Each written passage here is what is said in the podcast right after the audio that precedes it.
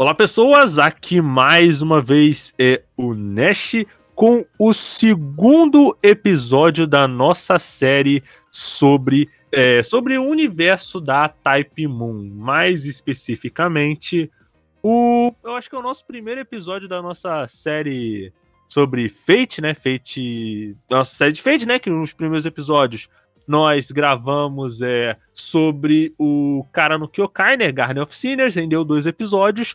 Agora, essa parte de Fate, creio que vai render mais uns três episódios. Depois vamos falar de Tsukihime, até terminar com o Carnival Fantasme. Mas antes de tudo, vamos apresentar os convidados. Mano Tyron. Opa, beleza? Isso aí, gente. Nosso mano Will. Will, dá seu salve. Will vai marcando presença. Eu fui invocado, não sei porquê. Ai, ai, esse Will. Ai, senhor. Eu, eu, tent, eu tentei elaborar um trocadilho envolvendo Fate, mas é, eu fui tão nas pressas que eu não, não consegui raciocinar. Mas vamos continuar. É um trocadilho do carilho mesmo. E o nosso convidado surpresa que apareceu aqui de última hora, que é o Matheus. Matheus, dá seu salve. Assim como a Batalha do Santo Grau, eu acabei de ser invocado aqui pelo Nash. Isso aí, cara. Meu Deus, conseguiu, conseguiu ser melhor que eu. É, por que será, né, Will? Eu acho que é por causa do seu nick, né? Humorista ruim. Mas, mas enfim. é. Cara, e a gente já vai começar com o que talvez, cara, foi. Eu já falo logo, é uma obra muito, muito boa, que é Fate Zero. E, cara, há muito tempo que eu não tinha assistido Fate Zero, mas eu tinha uma certa confiança na qualidade dessa obra. Porque ela é escrita pelo fucking Gen Urobuchi, tá ligado? O cara só escreveu Psycho Pass e, e é, Madoka Mágica. Ele escreveu outras coisas também, mas as principais são essas. Teve também Aldinoa Zero, é, o Susen no Gargantia e alguns outros animes aí que eu não vou conseguir lembrar o nome no momento. Mas... E Ice Kingdom também. É, eu né, esqueci. Né, tu esqueceu só o principal. Mas, mas, mas, mas eu vou dizer que esse anime eu acho bem esquecível porque para mim foi um gosto amargo. Mas qual o principal, Matheus? O clássico Madoka Mágica. Mas eu acabei de falar Madoka Mágica. Né? Ah, Ele falou, seu maluco. Meu Deus do céu! Corta essa parte. Não. Não, não, não. Vai, vai, vamos lá, vamos lá, vamos lá, vamos lá. E, cara, assim, eu gosto muito do modo como o Gen Urobuchi escreve porque ele vai numa direção completamente diferente das outras histórias, da maioria das histórias de anime, principalmente de mainstream. Porque ele sempre faz a escolha, eu acho que isso é próprio do estilo dele, de pegar uma história e levar ela para um final dramático, para um final muito é, quebrador de cabeça, tá ligado? Final de te deixar destruído, impactado. E é uma parada meio estranha de você falar, de da gente falar assim, porque os finais, as histórias que o Gen Urobuchi escreve, não é um tipo de história que você vê principalmente para um anime comercial propriamente dito. Porque a maioria das histórias, elas sempre vão se encaminhar para um final que é feliz, alegre, ou pelo menos um final que ele tem algum sacrifício, mas que no fim das contas ele seja um final é, gratificante. E o Gen Urobuchi, ele sempre faz a escolha contrária, de fazer um final não só chocante, impactante, mas que ele seja um final melodramático, agridoce né? Mais realista. Não, eu acredito que re, mais realista não é bem não é bem a palavra certa, cara. Porque assim, o, fi, o, os finais dele, ele sempre pesa para fazer um final assim, é, um final para te quebrar, para te quebrar emocionalmente mesmo. E por que, que eu falo que isso que isso não é que isso não é realista em, em algumas vezes? Eu não tô dizendo que isso é um defeito, muito pelo contrário, isso é uma qualidade. Porque assim, você não precisa ser 100% pautado no mundo real para você fazer uma história boa. Os finais do, do Genrobuchi, até pelo tipo de história que ele escreve, que é sempre uma ficção em grande parte das vezes fantástica, principalmente feiticeira e Madoka Mágica, é, ele pega esses elementos e dá um ar meio soturno. E você percebe que isso não é. Eu gosto porque não é forçado, sabe? Não é uma coisa que tenta se afirmar ser adulta o tempo todo. É uma, é uma coisa que é às vezes é difícil de você ver em escritor, em autor, principalmente ao autor de anime e mangá, sabe? Que sempre apela para uma violência que ela é muito mais gráfica do que propriamente impactante em termos de você realmente se importar com o que está acontecendo. E a gente falou bastante sobre sobre o Gen, sobre o que ele fez, sobre o que ele não fez, mas qual é o tema desse podcast? O tema desse podcast é Fate Zero, que não é o primeiro Fate lançado, mas é o primeiro Fate, pelo menos na ordem cronológica original dos acontecimentos, né? Que primeiro você tem o Fate Zero como uma, um prólogo, uma prequel, e depois você vai ter a história original que vai se ramificar no Fate do Studio Dean, no Limited Blade Works e no Heaven's Feel. Mas aí todos eles tem- de- se derivam de uma mesma fonte, que é o Fate Zero.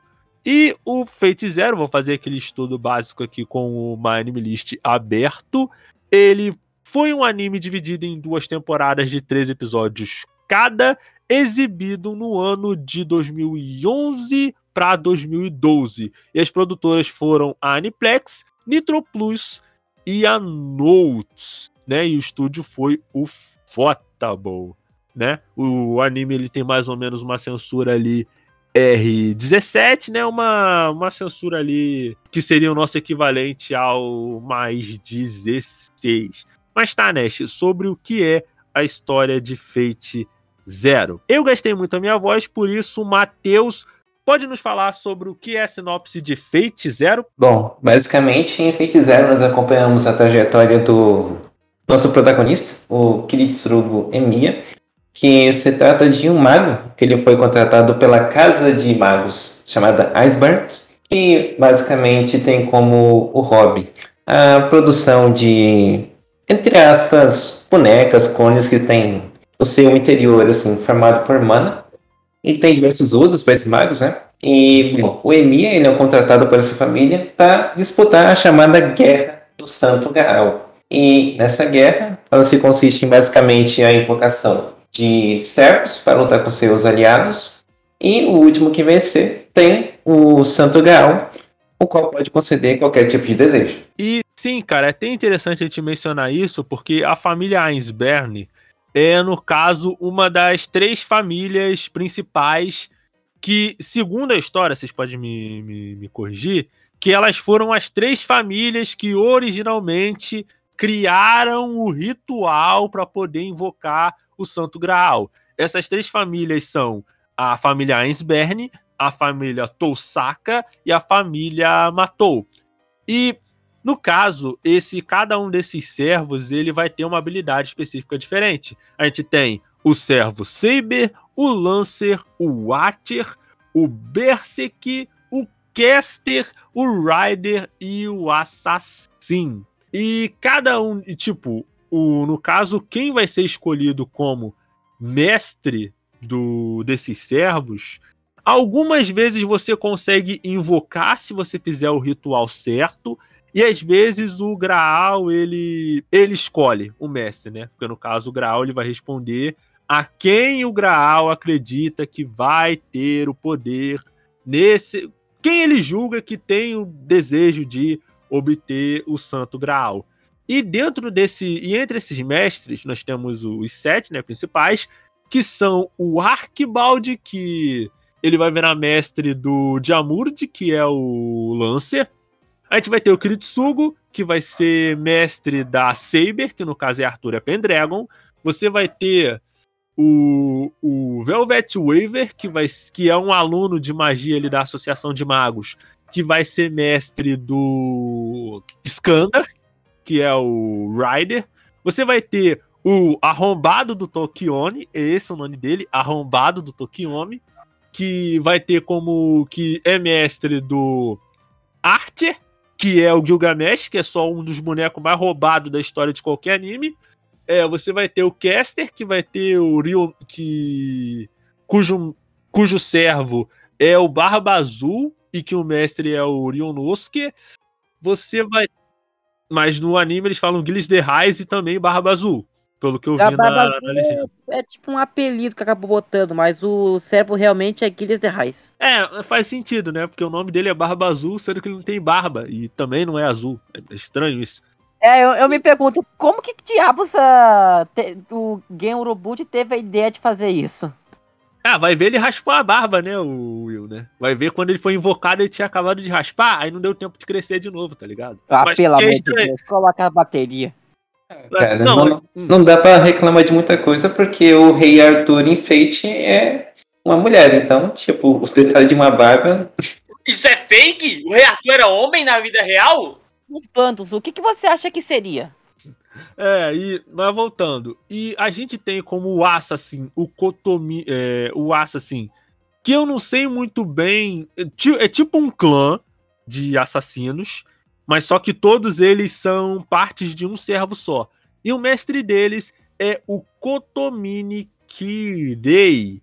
E Se eu não me creio que- engano, se eu não Hum. me engano, o, o nome do servo, quer dizer, o, o clã do servo é Hassan, é mais alguma coisa. É só Hassan, melhor chamar. Hum, certo. E por último, nós temos o. Eu acho que, se eu não me engano, é o Karia Matou, que o servo dele é o Berserk. E a gente vai estar mais tarde falando sobre esse plot twist envolvendo o servo do, do Karia. E eu já queria iniciar, cara, falando sobre uma coisa que eu gostei muito na, no modo como o Fate Zero ele se estrutura. Porque assim, eu acho que essa é a primeira vez em muito, muito tempo que eu volto pra Fate. Que no caso eu vi o Zero, o Stay Night, o Limited Blade Works e o Apócrifa. Eu não vi o Grand Order, o Heavensfield, ou mesmo esse Fate Babilônia que, que lançou aí. Tem vários Fates que eu não O vi. Fate, o Fate Babilônia, ele pertence na franquia Fate Grand Order, só pra avisar. Hum. E E, e, e sobre Fate Babilônia, eu acho que vai ser, Hum. não, acho que não sei se vai ter, não sei se vai ter episódio pra, pra falar disso. Mas eu quero dar, mas eu só vou dar um adendo de que por que diabos a Aniplex teve a pachorra de botar um sorteio pra dizer qual é o melhor, qual é a melhor missão, sendo que o Babilônia é a última missão do jogo. é, acontece, né, cara? Acontece, né? Não dá, não Pra dá que isso? Podia botar a ordem cronológica certinho. Não, você tem que você tem que Não, vamos dar uma de Monogatari e vamos embaralhar tudo. Acontece, né, cara? Acontece. Se for É numa que- ordem que faz sentido, né? Aqui tem um aspecto que o Fate Babilônia, no caso, né? Ele é uma produção muito mais voltada pro fã em si do que necessariamente introduzir alguém a, a história do Fate Grande Ordem, assim. Hum, então, no caso, é um anime que. Hum, pode falar. Pior adaptação de Fate. Pô, pior que, pior que o Apócrifo, Will? Cara, o Apócrifa, ele é original, ele não, não é adaptado.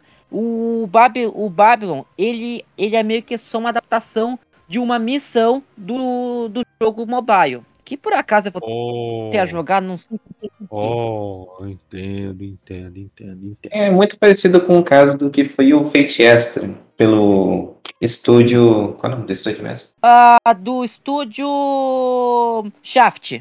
Mas Isso. o Apro, Que- o Apro, Apro, Apro, Apócrifa, ele tem Light Novel, man. Ele não é original, não. Ah, tá. É, se não me engano, é uma nova mesmo. Realmente. Sim, sim. Mas esse Ah, Fate Extra tá também, ele começa da metade do jogo em diante. Ele basicamente considera que você está jogando o jogo do Nintendo 3DS e foi para anime. Então, é mais um desses casos que é mais feito por fã do que necessariamente introduzir alguém Ah, ah, no universo. é, gente, gente, vamos lá, né? Fate, história de Fate. O que, que é história de Fate, gente? Pelo amor de Deus. Tirando o zero, que eles realmente param pra querer te contar uma história com início, meio e fim, o resto é tudo pô, gente. Joga os mano aí, bota eles pra brigar, gente. Yay! Torce pra um lado, torce Mas- pro outro. Yay! Não, mas, aí- mas, mas aí, eu- tá, não, pode, pode falar, Matheus. Eu até concordaria se, por exemplo, o próprio Grand Order e esse extra, no caso, não introduzisse um zilhão de coisas que são muito aquém do que necessariamente a Batalha do Santo Grau. Tipo, muita coisa que influencia extremamente a isso, entende? Daí se Não. você pegar algo do meio, que nem o caso do Extra, você fica muito perdido de tudo que tá acontecendo. Cara, mas aí eu, eu, mas aí eu penso o seguinte, cara. O problema das outras histórias é porque assim, quando você vê Fate, você vê Fate esperando ter essa coisa da panelinha entre os caras do que estão lutando ali. Se você conseguir construir uma história interessante a partir disso, que é uma coisa que o Fate Zero ele já faz, que é um detalhe que eu já gosto de. Eu, eu falo isso principalmente de como o Kiritsugo ele age. Porque o que, que o Kiritsugo é? O Kiritsugo, ele é tipo um assassino de magos. Então, no caso, ele trabalha é, exclusivamente para caçar e assassinar. Ele é tipo um assassino de aluguel, só que de magos, entendeu? E é muito interessante como o Kiritsugo ele consegue lidar muito, muito bem com a magia. Ele consegue conterar a magia muito bem. Porque assim, uma, uma coisa que eu já, já quero, que eu já gosto no Fate Zero, e é uma coisa que, por exemplo, eu sinto que em obras como. Eu acho que nem no, nem no Limited Blade Works tem isso. Que é a coisa de tipo, os magos, eles não dependerem única e exclusivamente dos servos. Os servos, eles serem muito, muito fortes, mas os magos, eles conseguirem se defender. E você percebe que a maioria dos integrantes ali da Guerra do Santo Graal, eles têm habilidades suficientes para lutarem entre si e desenvolverem estratégias entre si sem ter que necessariamente depender única e exclusivamente dos servos. E cara, a, cara, aquela parte que ele que o Kiritsugo, ele a estratégia que ele vai usar para derrotar o mestre do do Lancer, cara, aquilo é tipo, até Man, um pouco de pena, cara, pelo, senhora. pelo, pelo, pelo Lancer, cara. E assim, eu, eu, eu gosto disso porque é uma parada interessante. Porque o que que Fate, o que que o Fate Zero faz? Ele pega, ele te tira um tempo, tempo para te explicar todas as regras inclusas na Batalha do Santo Graal. Que você invoca sete servos, aí você tem os selos de comando. Se, um, se o servo morrer e o mestre ficar, aí você pode, o mestre vai continuar tendo os selos de comando, ele pode invocar outro servo. Se você tiver um servo sem, sem mestre e um mestre sem servo, esse mestre esse servo podem fazer um acordo um com o outro. Por isso que não basta você matar o servo, você tem que matar o servo e o mestre. Eu acho muito interessante como a história ela faz questão de explicar todas essas regras, de explicar o papel da igreja, de explicar a função do árbitro do, da guerra e como os personagens vão usar essas regras para poder é, mover a trama, fazer fazer conchavo, usar essas regras contra outros contra outros mestres. Então assim, o fato da história ela já ter isso, se a história conseguir executar isso bem, ela já é uma história muito, muito, muito interessante. E Fate Zero faz isso bem. Se tipo, se Fate Zero só tivesse isso, ele já seria uma história muito boa. Porque, ó, vamos pegar, por exemplo, a, par- a parte inicial. Toda a parte inicial é eles nem lutando pra decidir quem vai ficar com o Graal. Porque uma outra coisa que eu já, já de cara já também acho muito maneira é que assim, por mais que você tenha o Graal, que é uma parada que consegue conceder qualquer desejo, a maioria das pessoas que estão ali, elas não estão ali pelo Graal, porque elas querem ter um desejo muito mirabolante, muito, muito louco e muito, muito. Tipo, a maioria tá ali para obter uma outra coisa que não necessariamente o Graal. Quer ver um exemplo disso? O Karya. Tipo, o Karya, ele deve ser o quê? Ele deve ser meu terceiro personagem favorito da história toda. Primeiro o Kiritsugo, Skandar e depois o Karya. Eu acho que muito disso é porque ele mata o Tokiomi. E eu acho o Tokiomi arrombado. Mas, enfim. Que isso, velho? não, Que Tokio, não, não, não, não, Tyro. O Tokiomi é um arrombado, cara. O Tokiomi Ah, é um Não, pô, não, pô. Mas isso? só dando um adentro cara, sobre velho. essa questão do, do próprio Fate Zero em si, ele ser muito direto ao ponto com relação às regras, Hum. é uma das coisas que, por exemplo, quando você segue essa linha de ok, vou primeiro ver o Zero, daí depois eu passo pro Stay Night. Você muito provavelmente vai ter que testar o início do Stay Night, por conta que, ok, já tô manjando tudo que tá acontecendo, e eu não tô com saco de ver o Emilia desesperado, com medo, ah, não tô entendendo nada, nada com esse tipo de coisa. Você fica uma boa parte do Night só com isso, do Emilia tentando entender o jogo em que ele se meteu. Daí, isso aí, por exemplo, se você começasse pelo Stay Night e depois fosse pro Zero, eu acredito que talvez o aproveitamento nesse sentido seria muito melhor. É, e cara, é, é até uma parada que foi interessante você falar, o, o Matheus. Por quê? Porque o Fate Stay Night, por isso que, por isso que é melhor você assistir pela ordem de. Pela ordem de. É meio estranho a gente falar de ordem cronológica com, com Fate, por quê? Porque se você for assistir pela ordem cronológica, você vai ter que ver o zero. E o grande problema é que boa parte dos mistérios que existem no Fate Stay Night são mistérios que o zero já responde. Entendeu? Mas aí, se você for ver, assistir pela ordem de lançamento, você vai ver o Stay Night e você vai ter que ver o zero de novo. Sendo que depois do, zero, você ainda vai ter que ver o, o Limited Blade Works. E depois o Heaven's Feel. Então, tipo, para isso funcionar, você vai ter que assistir a trilogia original, o Fate do Estúdio Dean, o Limited Blade Works e o Heaven's Feel, e depois voltar pro zero. Porque, tipo, cara, o zero, tipo, Não, ele mas- dá muito spoiler, cara. Da, da- Sim, mas da- eu acho que de qualquer jeito você vai tomar spoiler de um lado ou de outro, sacou? Eu acho que não tem como assistir esses três feitos aí, esses três. Dois principalmente, o Zero e o Stay Night, sem que um dê spoiler pro outro, sacou? Mesmo um contando o passado do outro, ele te dá um spoiler. Spoiler. Vamos dizer um spoilerzinho de leve, de um canto ou de outro, sacou? Então você É tem que que escolher o menor spoiler aí. É que necessariamente as três rotas, tanto a da Saber, que é o de 2006, a da Rin, que é o de 2015, e agora o recente, que é a da Sakura, o Heaven's Feel, ambas complementam uma outra, de certo modo. Então, é a mesma história, só que certos aspectos que ficaram mais de segundo plano em outra, às vezes é o principal na, em outra. Entende? Hum. Então, faz mais sentido mesmo você começar por todos os Stay Nights, para daí depois você ver o, o Zero. Mas aí é um ponto importante. Porque o zero é bom de verdade, né? Essa é a diferença. Então, tipo, pô, você vai pro zero, assiste, fica feliz. Essa é uma vantagem. A questão é que, assim, ao menos na época que eu tava mais por dentro desse tipo de discussão, o pessoal não gostava muito do zero porque era muito palestrinho, de certo modo. E daí, quando, por exemplo, você não entende muito bem as regras só tendo visto o Stay Night, quando você vai pro zero é tipo, ok, tô sendo elucidado aqui, caramba, pode funcionar desse jeito, desse jeito, desse jeito. Agora, se você tem a primeira experiência com o zero, é, a chance de você só ficar mais num tédio ao mesmo início é bem alta, de certo modo. Não, mas, cara, olha, sobre essa parada de, de, de palestrinha, eu tenho uma, eu tenho uma dúvida, Matheus. Essa parada de palestrinha, porque assim, eu sinto um problema parecido com isso, mas não é com o Zero, é com o Psychopass. Porque tem vezes que o.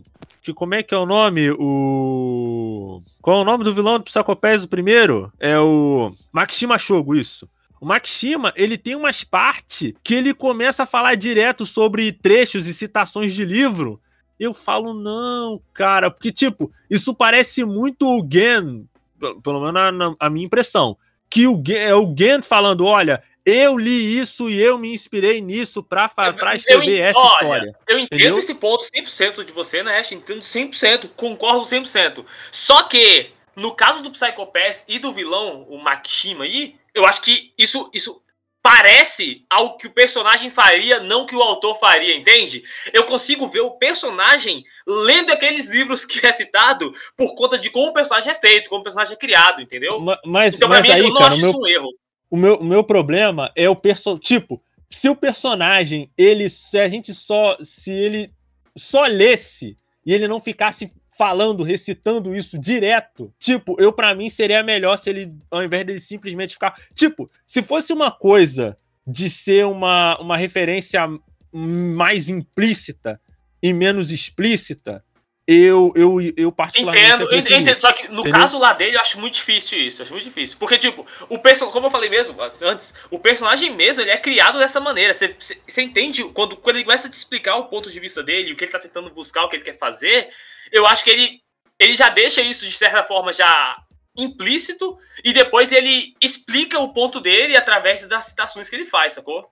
No caso do Fate, o problema, o problema é necessariamente ele fazer esse tipo de citação, mas sim como que ela é encaixada na história ou mesmo na cena. Se você, por exemplo, solta uma citação dessas aleatoriamente sem ter nenhum tipo de correlação com o evento mesmo que está acontecendo no episódio, ou que provavelmente vai acontecer, ok, só fica vazio e o personagem está sendo Ed porque ele está sendo, entende? Aí realmente eu acho um uso ruim.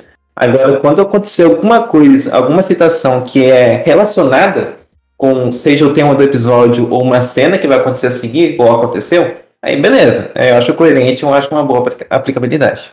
É, mas aí, o, o Matheus, eu eu não, por exemplo, eu não senti nesse sentido com Fate Zero. Sabe? Eu, tipo, eu não senti isso em Fate Zero.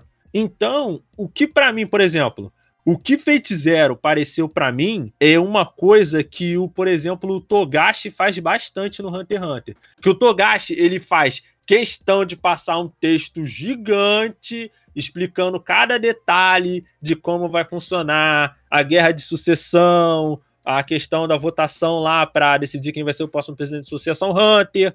Tipo, ele apresenta todo esse cenário, todas as possibilidades, para em seguida os personagens, a partir dessas possibilidades, e usando é, falhas nas regras, ou mesmo até questões das regras, para poder usar as regras ao seu favor. E é uma coisa que, por exemplo, Fate Zero faz isso muito, principalmente com o Tomini Kirei, tá ligado? Sim, é que, é que tem a questão que os personagens eles estão querendo ser eficientes, entende? Eles querem realmente entender todo o fluxo e como eles podem trabalhar com ele, ao invés de ser simplesmente só jogado no meio da situação, como é o caso do Enia.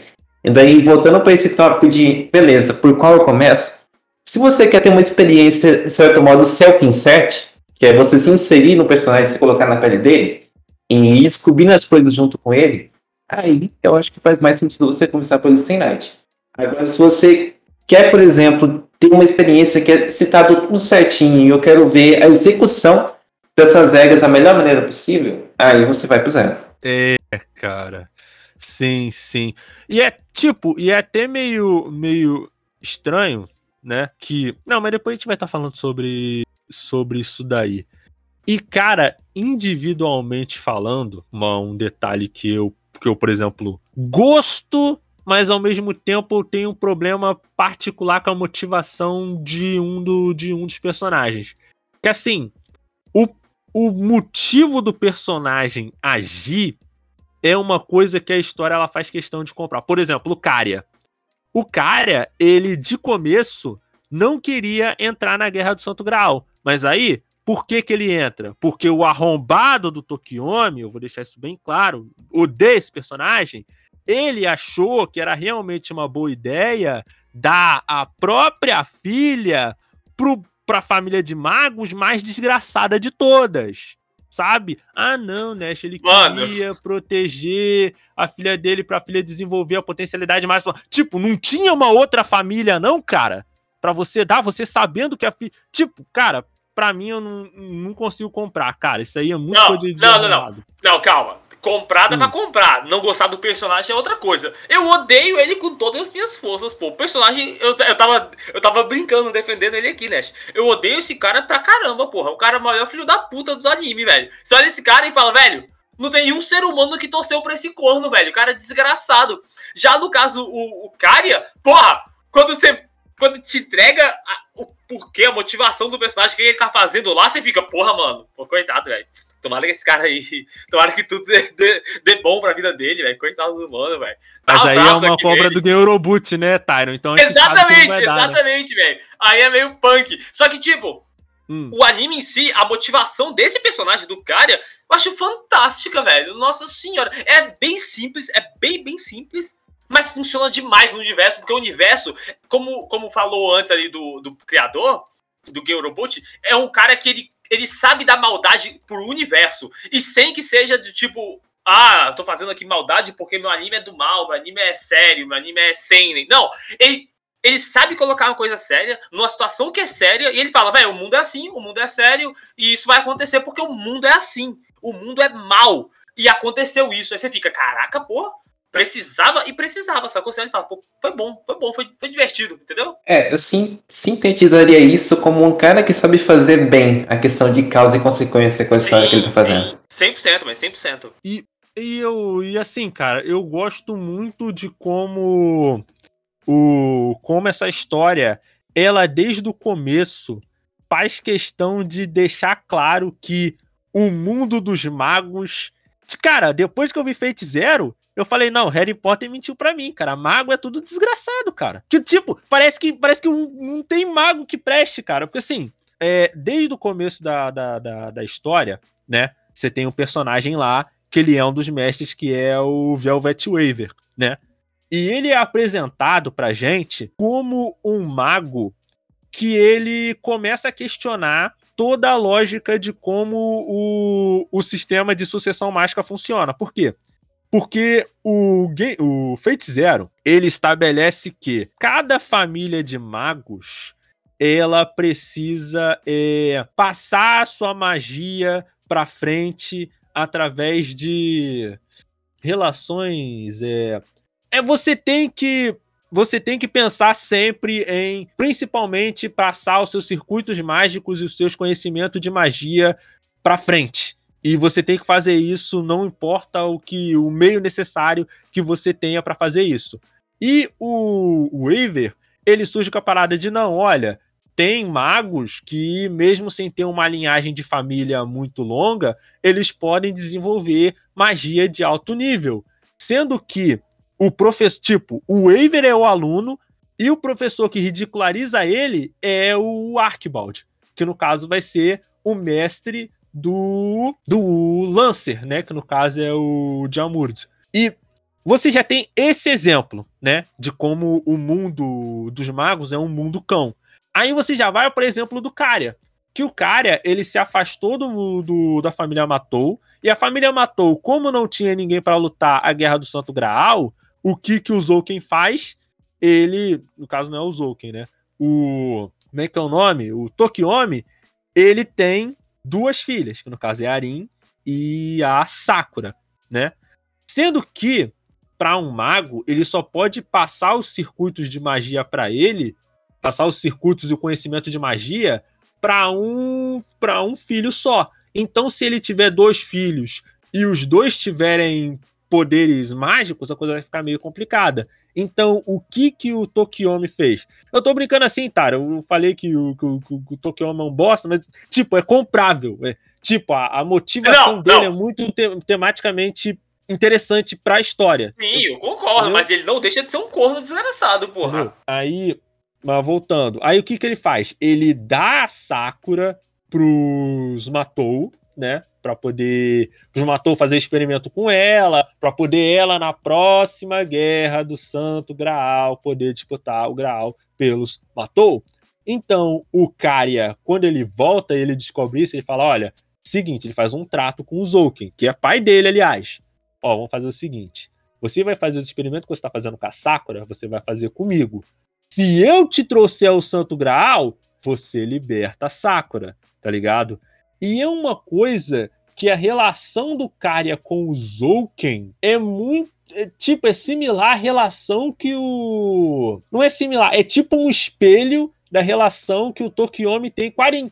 Porque tudo isso tá acontecendo, mas a Arin não sabe porque a Arin era muito novinha, tá ligado? A Arin era criança ainda quando, quando isso aconteceu. Então você tem do lado o Zouken, que tá fazendo do Karya de gato e sapato, tá ligado? Encher o Zouken de, de, de inseto para ele ficar mais forte, poder ter poderes mágicos melhores.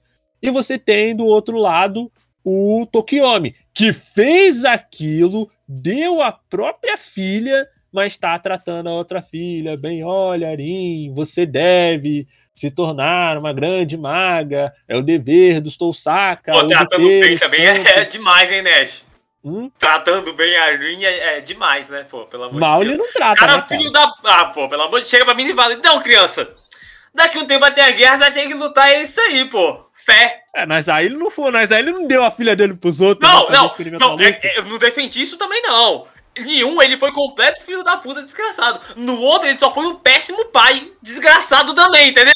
Ele é, é, é uma péssima pessoa, velho. O cara é desgraçado, velho. Ai, ai. E enquanto isso, tudo isso tá acontecendo, você ainda tem o arco do Kotomini Kirei, cara. Que tipo, o arco do. Cara, o, o arco do Kotomini, eu acho assim, uma das coisas que eu mais gostei de ver. Eu acho que deve ser a, deve ser a minha coisa favorita desse anime todo, tá ligado? Porque o Kotomini, ele começa a história sem ter qualquer tipo de objetivo. Para tanto que ele começa a história como alguém que só tava ali para ajudar o Tokiomi.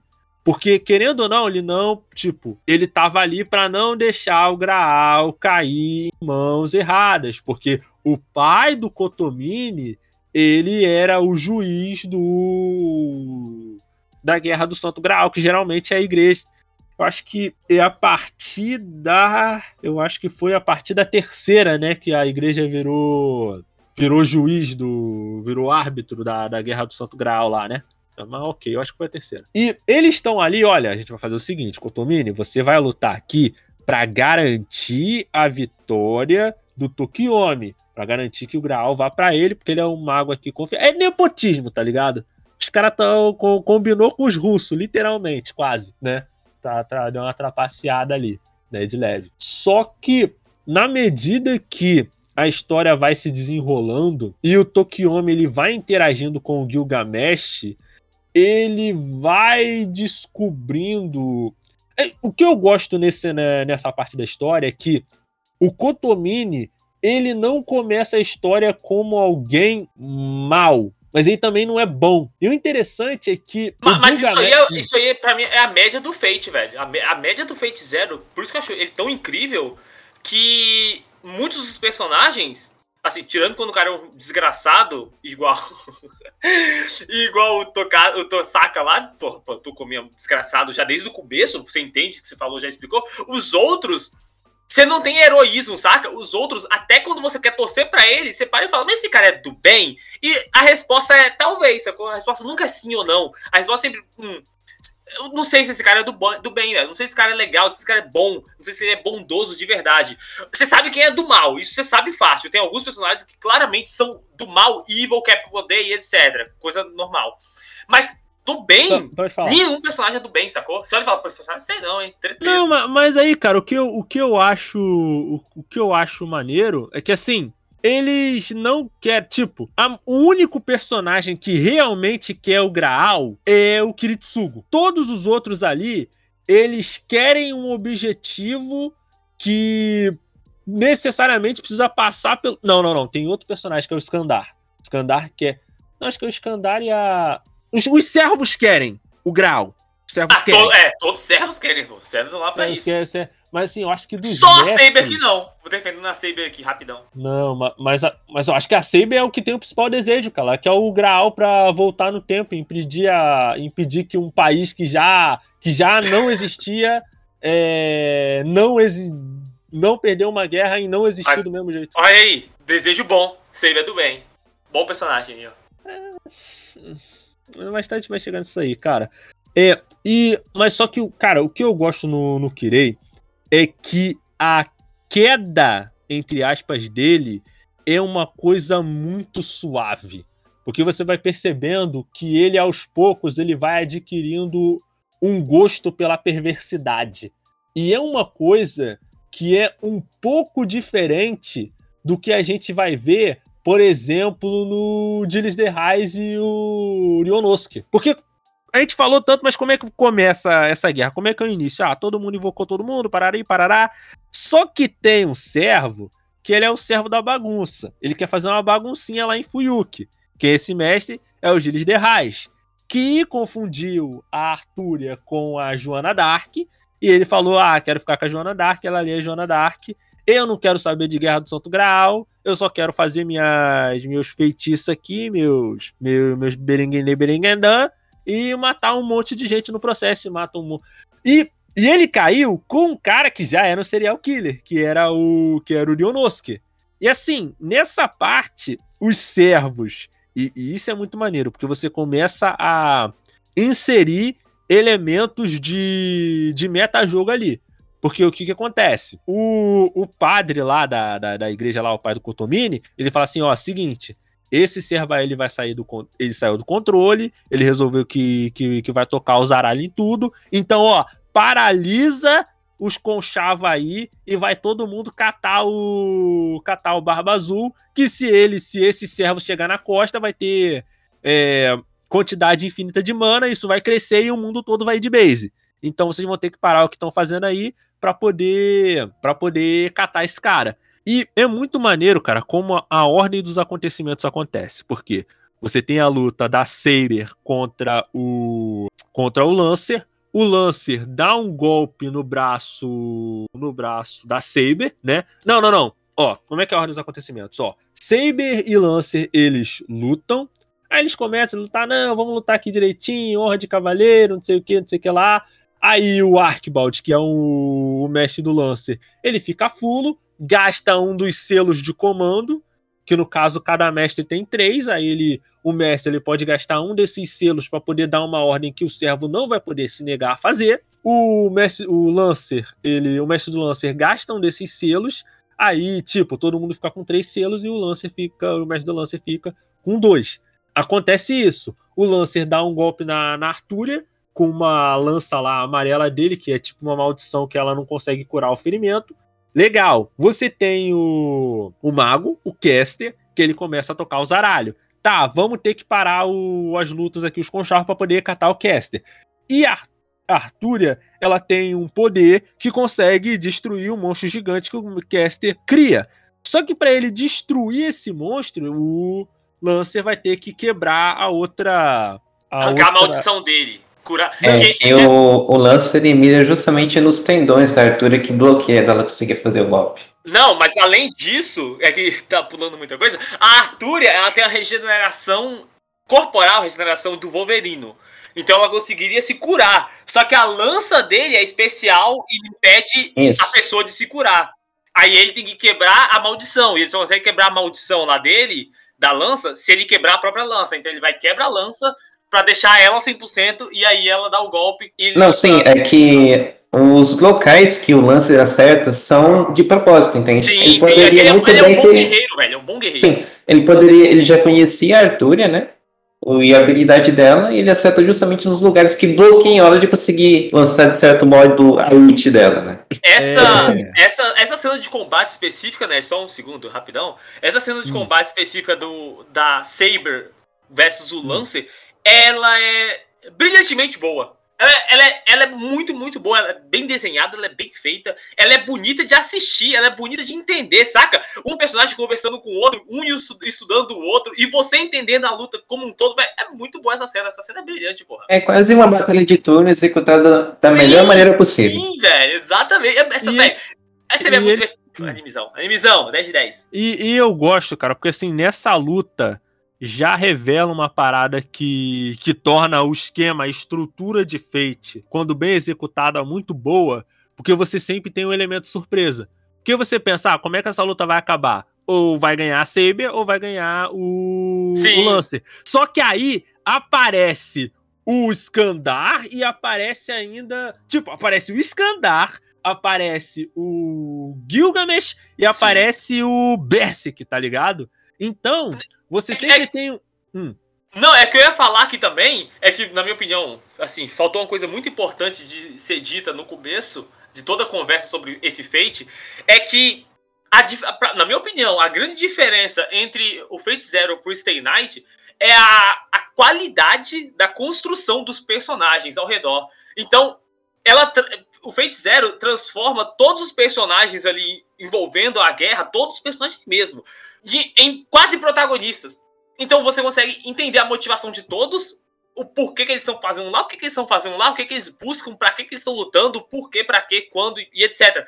Então, quando você volta e coloca uma cena de luta, você uhum. consegue você consegue entender a motivação deles brigando, você consegue é... ver, tipo, ali, igual você falou, tá, tá a cena que tá a Saber lutando contra o Lancer. Os dois, eles sabem que eles dois são guerreiros, assim, guerreiros de elite. Eles não são guerreiros como posso dizer, que jogam sujo. Eles são guerreiros nobres, os dois. Então, quando eles vão lutar, eles dois têm toda toda regra de ter estratégia de tipo, pô, não, mas nós vamos lutar aqui. A gente quer se matar, mas vamos manter aqui o nosso padrão aqui. Então a gente é, a gente é pô, a gente é pé rapado, não. Bora lutar que nem gente. E eles vão lutando que nem gente. E quando chega um outro personagem ali no meio da luta, ao invés de a personagem chegar igual chega o Berserk, ao invés de ele chegar isso no cavalo e bater em todo mundo e querer, bora brigar todo mundo, ele chega e fala: Não, vou assistir aqui, porque essa briga aqui é bonita, eu quero só assistir. Aí chega depois o Gilgamesh, chega e fala: Pô, essa luta tá interessante, vou assistir também, porque isso que tá acontecendo aqui é um evento, eles sabem que é um evento,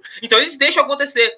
Então você, você, para, você podia pensar assim: Ah, pô, nada a ver, o, o Gilgamesh podia chegar por trás e bater em alguém. Só que quando você começa a entender os personagens, você entende que aquilo faz parte do personagem, aquilo faz parte da história, faz parte Tá, mas aí, por exemplo, eu acho, que o, eu acho que o Gil, o Gilgamesh, o Berserk, ele já chega ali eu falei Berserk errado. Que... O Ryder. O Ryder que chega primeiro, my bad. Então, isso que eu ia citar. Eu ia falar dos dois e depois ia deixar para você continuar para você falar do Berserk. Mas eu, eu esqueci, eu falei errado. Mas aí quando chega o Berserk, que aí fica louco. Por quê? Porque você tem no personagem que o Berserk normalmente é uma. É, uma, é um herói. Normalmente todos são heróis. É um herói que tá com a mente perturbada. Então você não consegue se. Você não consegue controlar ele. E normalmente ele é um louco. É um Berserk, de fato. Então, quando está todo mundo lá de boa, vendo a luta da galera e conversando, chega o Berserk da porra louquíssimo. Do tipo, meu irmão, não vou conversar com ninguém, quero bater em todo mundo, quero matar todo mundo, meu objetivo é esse. Você fica, opa, amigo, calma, tá Isso eu acho, isso eu acho muito foda, porque isso, isso acontece bem no começo ainda do Fate. Essa é a primeira luta, hum, sei lá, episódio 7, não, é, é, a, é a primeira, é a primeira luta, cara, ainda. Sim, é, então, é, tipo, é literalmente a primeira luta. É, então, eu acho que acontece por aí, no episódio 7, ou, ou talvez antes. E isso vai, vai se espelhar em todo o resto do anime, aonde quando personagens têm a dignidade deles de, de sentar, de entender e conversar, eles vão fazer isso, sacou? Isso é muito bom, pô. Tanto que depois tem a melhor cena de todo anime, de todo anime para mim para sempre. Quando chegam os personagens lá, os heróis que eram pra estar tá se matando, e eles literalmente sentam no fundo da casa de uma pessoa e começam a tomar um vinho e conversar, velho. Você pode falar, porra, é isso, por isso que esse anime é genial, diferente do Stay Night, sacou? Os personagens têm profundidade, eles têm motivação que você que, que constrói eles, sacou? Isso é muito bom, velho. Isso é muito, muito bom. Assim, mas... A diferença de personalidade entre eles é algo que, tipo, tá em constante atrito também. Sim, você pega, por exemplo, o, como que é a relação da própria Saber com o Kiritsurugo.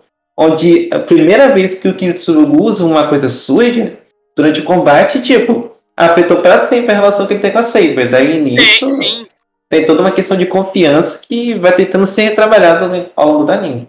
Hum, é, só que, cara, ó, eu. Mas assim, eu já, por exemplo, acho que o anime faz isso melhor com alguns personagens do que outros. Porque, tipo, por exemplo, para mim, uma das partes mais fracas de, de, desse anime é a questão do do Arquibaldi, cara, e do e do tipo, o Lancer, ele é um personagem, ele é um personagem carismático. Ele é um personagem maneiro. E o final dele é muito maneiro. Mas, cara, o Arquibaldi. Não, não, cara, o Arquibaldi é bem, bem ruizinho, cara. Não, muito bom o final do lance, eu quis dizer, mesmo. É, entendeu? Assim, e é uma parada que.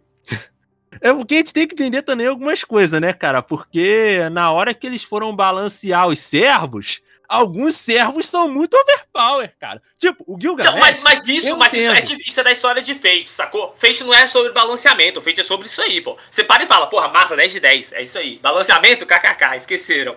Mas, mas, mas... Eu, tô, eu tô brincando sobre balanceamento, mas o próprio universo de Fate brinca sobre isso, até no Fate Zero mesmo. Tanto que se eu não, tem outro personagem, eu não vou lembrar qual que é o personagem agora, que ele vai atrás da classe Saber, pela classe Saber não ser a mais forte, mas por ela ser a mais balanceada. Aí ele pensa, pô, eu sou muito bom. Eu não lembro qual personagem que é. Ele fala, eu sou bom. Se eu pegar a classe mais balanceada, a chance de eu ganhar a luta do grau, a guerra, é muito alta. Aí ele vai para essa classe. Só que ele não consegue pegar a Saber. Ele vai pegar outra, eu não lembro quem é que faz isso.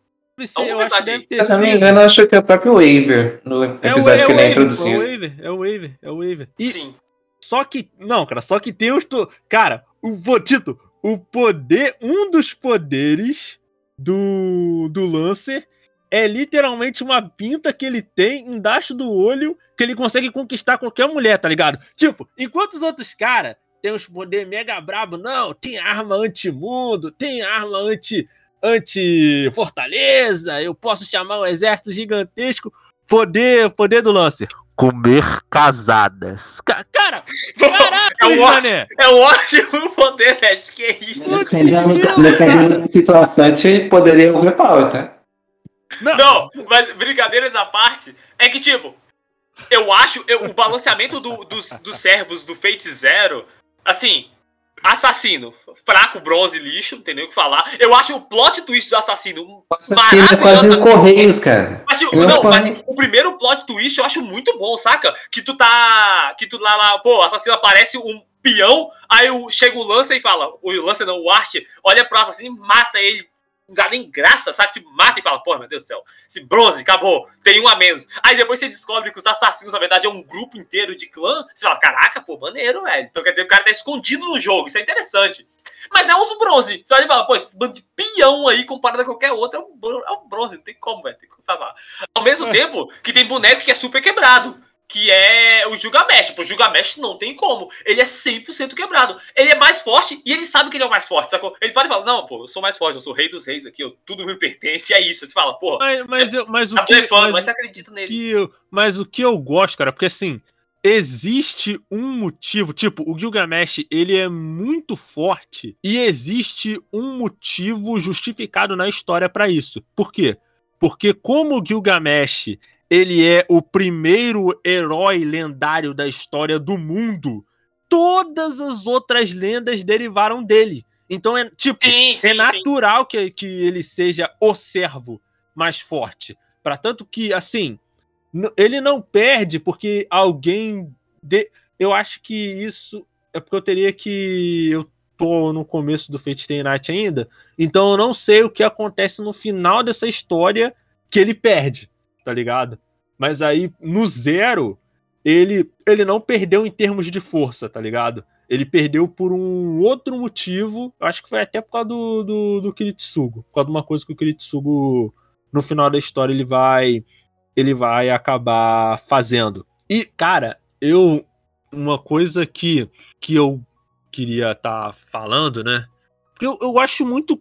Tipo, eu acho que a gente ficou falando tanto da, da história dos outros personagens, das outras coisas, que, tipo, a gente nem falou do Kiritsugo direito ainda, cara. E a gente já tá em quase uma hora de, de, de podcast, sabe? E o Kiritsugo, cara, em si, eu acho ele um personagem muito bom e eu gosto de como a história de Fate Zero, ele fez questão de parar pra poder reservar dois episódios só Excelente. pra explicar a motivação do Kiritsugo de forma bem devagar. E tipo, isso é legal, isso é muito bom. O para mim, um problema que eu tenho com o Kiritsugo é a relação que tudo isso tem com a motivação final dele. Que assim, ó, gente, spoiler de Fate Zero. Vai ver Fate Zero. Se você não viu ainda, vai ver Fate Zero. Vai ver Fate Zero, se você não viu ainda. Pelo amor de Deus. É muito bom, muito bom. Vou estar passando spoiler aqui. É um spoiler muito pesado, então vai ver Fate Zero, tá? Se você ignorar o meu aviso, você vai tomar um spoiler gigante. Então, eu avisei, tá avisado. E pra mim, o para mim o problema que eu tenho com, com o Kiritsugo é que a motivação final dele é acabar com as guerras no mundo todo. E assim, pra mim, o problema não é a motivação em si, mas o fato de que ela é completamente desconectada de todo o resto da temática da história. Por quê? Eu vou, vou explicar meu ponto. Porque na minha mente, eu não lembrava que o Kiritsugo queria isso. Na minha mente, eu pensava, bom, o Kiritsugo vai desejar que todos os que tipo a magia seja excluída da face da Terra. Porque o, o flashback do Kiritsugo é que o Kiritsugo ele era um filho de um mago que vivia numa ilha distante, certo? E esse mago ele tinha uma assistente que era a crush do Kiritsugo. E só que o pessoal de lá dessa aldeia discriminava o pai do Kiritsugo porque o Kiritsugo trabalhava com magia e essas coisas e a igreja não via isso com muito bons olhos. E essa assistente queria provar que a pesquisa do Kiritsugo, que era uma pesquisa que conseguia meio que é, parar o tempo das coisas, não é essa a palavra, era congelar o tempo de coisas vivas. E o, e o pai do Kiritsugo tava fazendo isso daí com, é, com plantas. Então, ela tentou provar que o pai do Kiritsugo estava certo, experimentando essa magia nela mesma. Só que nisso que ela experimenta, ela vira um tipo de vampiro. E ela acaba espalhando essa, esse vírus vampiro na cidade inteira. E o pai dela, o pai do Kiritsugo, ao invés de ajudar o pessoal, ele pega e pica a mula, tá ligado? Fala: não, eu vou sair daqui, vou meter o pé, vou continuar a pesquisa, porque para mim, tudo que importa é a minha pesquisa de magia. O que vai ressoar com o Tokiomi, que vai ressoar com o Arquibaldi, que vai ressoar com o, com o Zouken, que vai ressoar com, com todos os outros grandes magos que você vai ter dentro da história. E assim, Nesse primeiro episódio é que ele vai encontrar a, a, a, a mulher que depois vai criar ele, que vai até ajudar ele a criar aquelas balas que eles vão usar a costela do, do Kritsugo, que aquilo é um treco muito roubado, tá ligado? muito roubado aquilo. Muito roubado. Deve ser, deve ser a arma, tipo, de não heróis, deve ser a arma mais roubada desse mundo de magos de, de, de Fate Night. A mais roubada. Tá ah, porque ele dá o tiro e, e vara a barreira? É? Muito maneira. Essa cena é muito maneira, tá? Entendeu? E, assim, no segundo episódio, quando vai mostrar a relação dele com essa personagem, cara, tipo, a cena final do Kiritsugo conversando com ela pelo rádio, que é porque o avião que ela tava tava cheio de gol, porque ela tinha que matar um, um mago que tava ali, que tava fazendo contrabando uma parada. Tipo, todo o diálogo final, deles conversando, do Kiritsugo num barco no meio do mar, e ela tentando manobrar o avião para o avião chegar no aeroporto. E toda a cena final, quando ele vai pegar a bazuca e vai atingir o avião, e o avião explodir, tipo, é uma cena muito impactante e você entende, faz sentido ele querer fazer isso. Porque se ele chegasse, se ela chegasse com o avião em terra, mais pessoas iam morrer, porque a, o bagulho lá, a febre da, da, da, vaca louca lá dos insetos, poderia afetar mais gente, tá ligado? E, e, tipo, toda coisa que ele passou foi por causa indiretamente de magos. Mas, tipo, o pedido dele de acabar com todas as guerras do mundo é uma coisa que eu particularmente não consigo comprar, porque a história não era sobre isso. Tipo, se o Kiritsugo ele fosse um refugiado, tipo Sagarasosuke, que ele tivesse sido criado em guerras, poderia até ser com, com um maguinho mesmo, tá ligado? Criado em guerras, ele queria, ele era tipo um, um, soldado que lutava em fronte, em conflito e tal. A história tem um pouquinho disso, mas o grande problema é que a história de Fate Zero não era sobre isso. E você pode até argumentar comigo que, não, olha, seguinte, é, o Kiritsugo ele tem esse objetivo para justamente poder diferenciar ele de todos os outros mestres que estavam querendo o Graal só para eles. E até tem aquela coisa daquelas escolhas de Sofia que te. Cara, eu tô falando. Cara, você quer que eu seja um pouquinho mais direto ao ponto e um pouco, assim, hum. digamos grosso, né? Eu acho que o Kiritsugo só tem essa motivação para ter uma justificativa do porquê o Emiya quer ser o herói da justiça no Stay Night. É só isso. Meio Cara, que isso mesmo. Cara, eu, provavelmente, provavelmente é isso. Provavelmente. Não, provavelmente não. Foi isso. Foi isso, tenho certeza. Porque assim, é, tem toda a parte, cara. Aquela parte que o Kiritsugo ele tá conversando com o Graal na forma da da Iris Phil dentro do, do Graal e o Graal falando: Olha, eu vou atender o seu desejo, mas só com métodos que você conhece. E o método que você conhece é matando as pessoas. E ele começa a fazer escolhas de talião, tá ligado? Olha, tem esse navio aqui, esse navio aqui. Sendo que ambos eles podem afundar. Qual você vai salvar? Esse ou esse? Ah, vou salvar esse. E tipo, ele vai fazendo escolhas de talião para escolher quem vai morrer e quem não vai morrer. Cara, tipo, toda essa parte, ela, tipo, ele é muito. Ele é muito boa, é muito bem feita. E eu argumento que dava para fazer exatamente isso sem ter que ser o objetivo de quero conseguir a paz mundial, tá ligado? Ele poderia, sabe que seria até melhor? Que tipo, ele poderia fazer isso e ele inserir nesse papo Arin e a Sakura. Que querendo ou não, elas se tornaram vítimas da magia, se vocês forem parar pra notar. A Sakura, que virou que virou uma boneca nas mãos da família matou, e a Arin, que quase foi morta pelo Ryonosuke, que tava fazendo magia ali, tá ligado? Elas, como crianças, como inocentes, foram envolvidos nessa guerra por causa de uns caras que quer invocar um cálice maluco porque quer chegar na raiz num treco lá maluco lá que completamente exploda-se, tá ligado? Porque querendo ou não, os magos eles não estão desenvolvendo a magia para ajudar alguém, para tornar o mundo um lugar melhor. Muito pelo contrário, eles querem desenvolver a magia para adquirir conhecimentos e ficar mais poderoso, adquirir conhecimento, ficar mais forte por aí, vai, entendeu? É tipo, é o meu problema que eu tenho com esse desenvolvimento do Kiritsugo, sabe? É, tipo, é uma coisa que tinha o potencial para ser um grande problema no fim dessa história. Mas o modo como eles vão desenvolver a problemática do Kiritsugo, querer alcançar a paz do, do método que ele queria, que eram métodos que a história vai nos mostrar desde o começo que são métodos questionáveis no mínimo, e você tem um plot twist do próprio Kiritsugo ser questionado com esses métodos, é uma coisa que meio que livrou esse anime de ter um final, de ter um final que não fosse tão bom, não ter o final genial que ele que ele de fato tem. E eu creio que mesmo a gente tendo falado muita coisa, a gente deixou muita parada assim de fora, cara, sabe?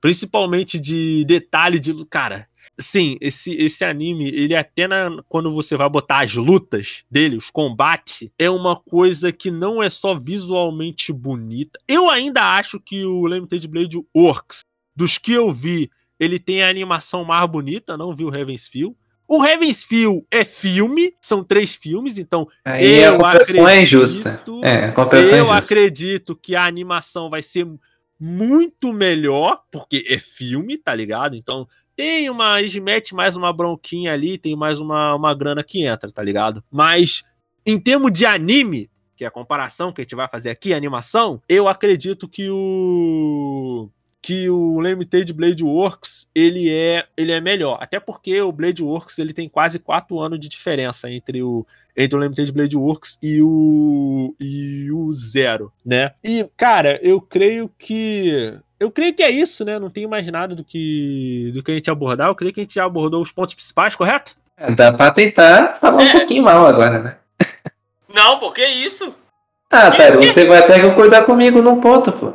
Que é como aquele pseudo arco que se alonga por pelo menos uns 4, 5 episódios do psicopata do é Caster, né? Dele fazendo todo, todo aquele esquema no subterrâneo, como que aquilo lá é tipo Chega quase a ser uma barriga na história, sabe? Ah, eu concordo. Hum, cara, concordo. assim, é realmente, eu acho que essa parte essa parte aí, eu creio que foi mais para criar um elemento de, de caos dentro da, dentro da história, tá ligado? Para criar tipo um tipo um elemento de jogo, vamos colocar assim, para poder dar uma dá uma, diferenci... dá uma diferenciada e também uma desculpa também para mostrar o poder da, da Saber, né, cara? Porque a Saber, quando ela vai usar Não, lá o é, é dela, ela precisa de ela precisa, ela precisa ter alguma coisa para atirar, né, cara? Ela precisa de algum, algum alvo grande para poder usar o. Não, mas senão dela, também tá ela, seria, ela estaria machucada para continuar a história, ela teria que ter alguma desculpa. Isso é uma parte é, muito importante é. da, da história de forma geral, que igual a gente falou dos personagens, mas eu acho a Saber genuinamente um personagem muito, muito bom, saca? Tipo, Cara, ela, é, não, ela, não. ela começa um personagem bom, bondoso de verdade, não. e ela termina sendo bondosa, saca? Tanto que no começo, velho, quando, quando ela é invocada lá e ela vai conversando com as pessoas que invocaram ela lá, que o, o moço e a menina. Qual é o nome da menina? Esqueci o nome dela. O nome dela é impossível. Iris Phil. Exatamente, esse nome impossível aí. Quando ela descobre do tipo, pô, essa moça aqui é toda ferrada, ela, ela, tem, ela tem uns doenças aí, ela é toda. Ela, ela tá morrendo, essa é a verdade, ela tá morrendo, a menina. Por conta própria, ela tá morrendo por conta própria. E aí a Saber olha e fala: Não, vou deixar aqui minha, minha bainha com você. Aí deixa a bainha com ela. Não, cara, mas aí, mas, a, mas aí, Otário, vou ter que te explicar uma parada. Quem deixa a bainha com a Iris Feel não é a Saber, é o Kiritsugo. Kritsuko que deixa a bainha. Sim, mas aí, a, mas aí a Saber, eu tenho para mim que a Saber, eu acho que ela não sabe. Ele botou, ele não É, comprou pra. ela, é que a Iris Viola é uma parte essencial para ele conseguir terminar o ritual no final da guerra. Então, é muito Não, mais estrategicamente Mas posicionado do mente- que necessariamente mente, porque a Saber é Saber bonzinho. sabe. Eu, a- na- no meu coração, a Saber sabe. E é a escolha dela. E é Entendeu? isso. E, mas, cara, o que que acontece? A- o, meu, pro- o meu problema, cara, com a Saber é que a motivação dela é uma coisa que eu não consigo, eu não consigo comprar. Porque, ó, vamos voltar, por exemplo, naquela cena que tá ela, o Gilgamesh e o Skandar bebendo lá. Melhor Tipo- cena do anime, tá? Não, não, assim, cara, eu- é porque assim, eu prefiro mais as coisas relacionadas ao, ao Cária, mas, mas ok. É válido falar que aquela cena lá, aquela cena lá é muito boa, principalmente porque não é uma coisa que você espera numa história como essa. Mas, tipo, eu consigo entender a motivação do, do Gilgamesh. É uma coisa palpável. E eu consigo entender até a motivação do Skandar. Porque o que o Skandar quer, eu, eu gosto muito da relação do Skandar com o Waver, porque do meio, porque assim, do ponto de vista do do tipo, o Waver e o Skandar, eles são meio que um espelho um do outro. Porque o Waver ele quer se tornar um grande mago mesmo sendo uma pessoa baixa, de baixo escalão, e o Skandar ele quer dominar o mundo inteiro mesmo sendo um cara só, entendeu? Então, a motivação Não, mas calma, do um Skandar- cara só não. Um líder. Um líder. Pô, um cara só é punk, hein, velho? Aquele Cara, áudio do só- Cristiano Ronaldo, um líder nato.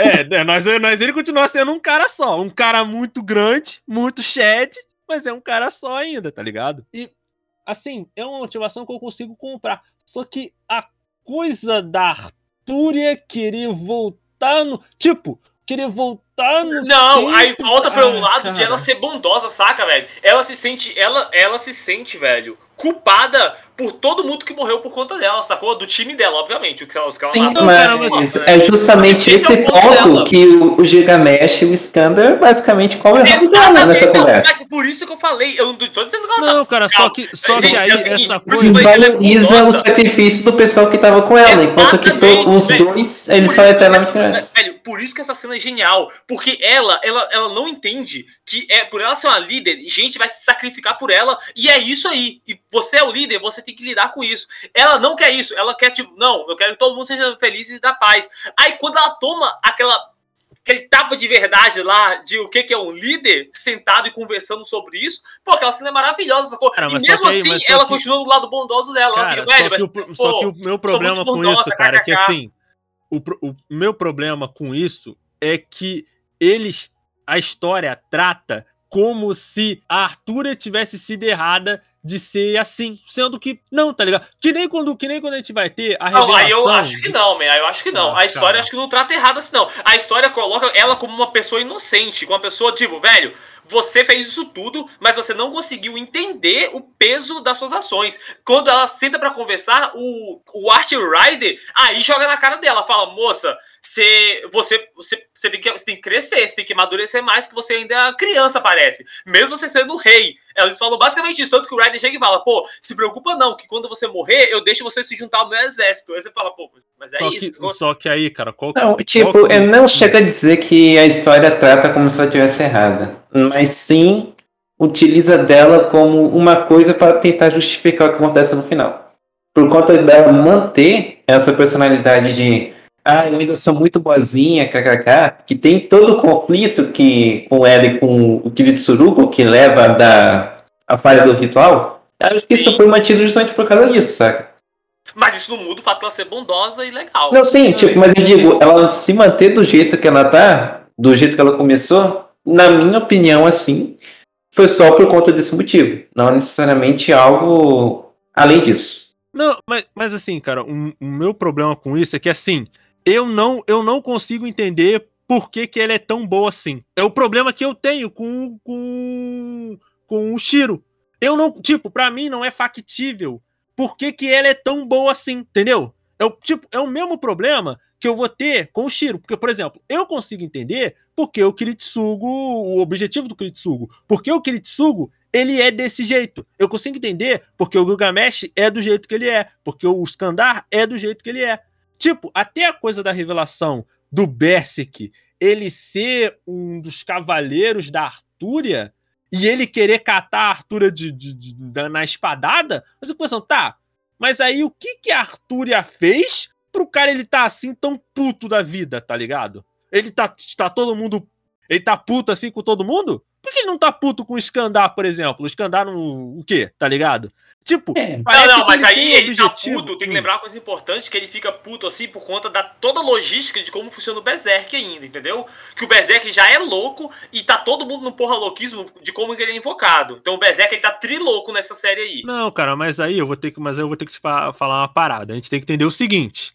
Ou seja, tem que entender o seguinte: o cara, o, o servo que ele é invocado, ele ele fica louco porque ele é um Berserk? Ou para você ser um Berserk, você precisa ser um cara que ficou muito pistola então, das ideias? É, eu acho, eu acho que é o meio termo aí. Só que nesse caso do Zero, ele, o Berserk ele fica mais louco ainda por conta do ritual de como que ele é invocado. Não sei se você lembra, mas tem toda a treta da família lá psicopata invocando ele e falando: não, nós vamos injetar mais mana aqui para você pra quando o cara vier, ele vai ficar descontrolado. Esse cara aqui vai ficar loucaço, ele vai ficar fortão. Esquenta com isso não. Tanto que o cara não controla o Berserk. Eu, nem o próprio mago do Berserk consegue controlar o Berserk. De tão louco que ele tá. É, é, o que não, não vai bater no aí, próximo, entendeu? Isso aí, isso aí é pra tanto que quando eles foram pegar a Iris Phil, ele precisou usar um nejo de um, Sim. um selo de comando para poder forçar o forçar o Berserk. Entendeu? Tipo, é, não chega, eu vou te falar, não chega a ser irritante, assim. E eu até entendo que ela tenha isso para ela poder ter o contraponto com os meios que o Kiritsugo usa para poder chegar. Tipo, isso é legal, isso é interessante. Só que para mim não é factível para mim essa bondade que a Saber tem. Sabe o que para mim poderia resolver isso? Se eles tivessem feito com ela o que eles fizeram com o Kiritsugo, tá ligado? É, é basicamente pega metade de um dos episódios do arco do, do, do Caster com o Subterrâneo e coloca alguma coisa da Saber, porque ela é uma peça muito crucial pro que acontece no final. Então, eu entendo, mas eu, eu nesse ponto eu, eu concordo com o Nash. Teria que ter algo a mais. Sim. Eu concordo assim com vocês, só que para mim todo o diálogo dela com. Principalmente com a menina lá que, é, que tem câncer. Que eu falo que tem câncer. A menina lá, que eu esqueci o nome, da menina que foi invocada. Então é muito, muito difícil, né? Muito difícil o nome, não consigo falar, não. Mas toda a conversa dela com essa menina, eu acho que entrega a personalidade dela, sacou? Óbvio que eu, eu concordo com você que não é assim realista. Eu não sei se é essa palavra que eu quero falar de um anime, obviamente. É, mas, que, mas então, não, não é realista, porque você pode falar, porra, é uma personagem que é a líder, que foi pra guerra e vai ser boazinha desse jeito. Aí eu concordo com você. Só que, tendo dito que o personagem era bonzinho e pelo que foi mostrado, aí eu compro a ideia, sacou? Essa é a diferença. Mas aí, cara, eu, eu penso que a palavra não é nem tanto você ser realista. Porque, por exemplo, um líder como o Skandar, um cara que quer conquistar tudo que ao mesmo tempo não. Porque o Skandar também é gente boa pra caramba, pô. Skandar, sim, ele, sim. Mas ele, ele, é ele entende o ponto dele de líder, sacou? É um ponto diferente, eu acho. Ele é... entende o que é um líder e o objetivo dele tá claro o tempo Entendeu? inteiro. Mas, mas aí, eu, mas aí, o objetivo do, do, do Skandar, cara, ele é um, ele é um objetivo para mim que eu que eu consigo comprar. Até mesmo porque a gente tem mais, a gente tem mais coisa do passado do Skandar. Porque a gente tem toda a coisa do Waver querer saber mais sobre ele e o fato do Skandar querer chegar em oceanos e tal. Tipo, a história teve tempo de trabalhar o, o, o porquê do Skandar, tá ligado? Sim, mas sim, sim, É, uma, é uma coisa que eu, que, que eu falo da Saber, mas não é uma coisa que chega a ser um problema a ponto de atrapalhar a sua experiência vendo. Até porque você tem o Kiritsu, que tem um arco muito bom, você tem a coisa da conversa dela, porque assim, acima de tudo, nessa parte a, a Arthur ela é um ela é um personagem assim, eu, eu entendo o apelo que a Artúria tem, sabe?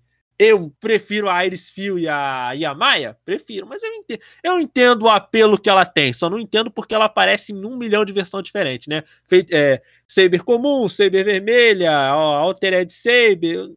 Pra vender boneco, né? Muito provavelmente. Porque sim, essa é a única é, resposta. Isso, isso, exatamente. É, então, eu creio que é isso. A gente está com quase uma hora e vinte de podcast. Eu agradeço a participação do Matheus. Matheus, do Will, do Tyron e agradeço a você que está ouvindo de manhã, de tarde e à noite esse Podcast. Lançamos episódios novos todas as sextas-feiras ao meio-dia nos agregadores de áudio Spotify e Anchor e todas as sextas-feiras às 8 horas da noite em radiojhero.com. Acesse lá que tem artigos de vários tipos, cultura pop, geek, J-rock e tudo mais. Aqui é o Nash. Tenha uma vida longa e próspera. Até a próxima. Deixa eu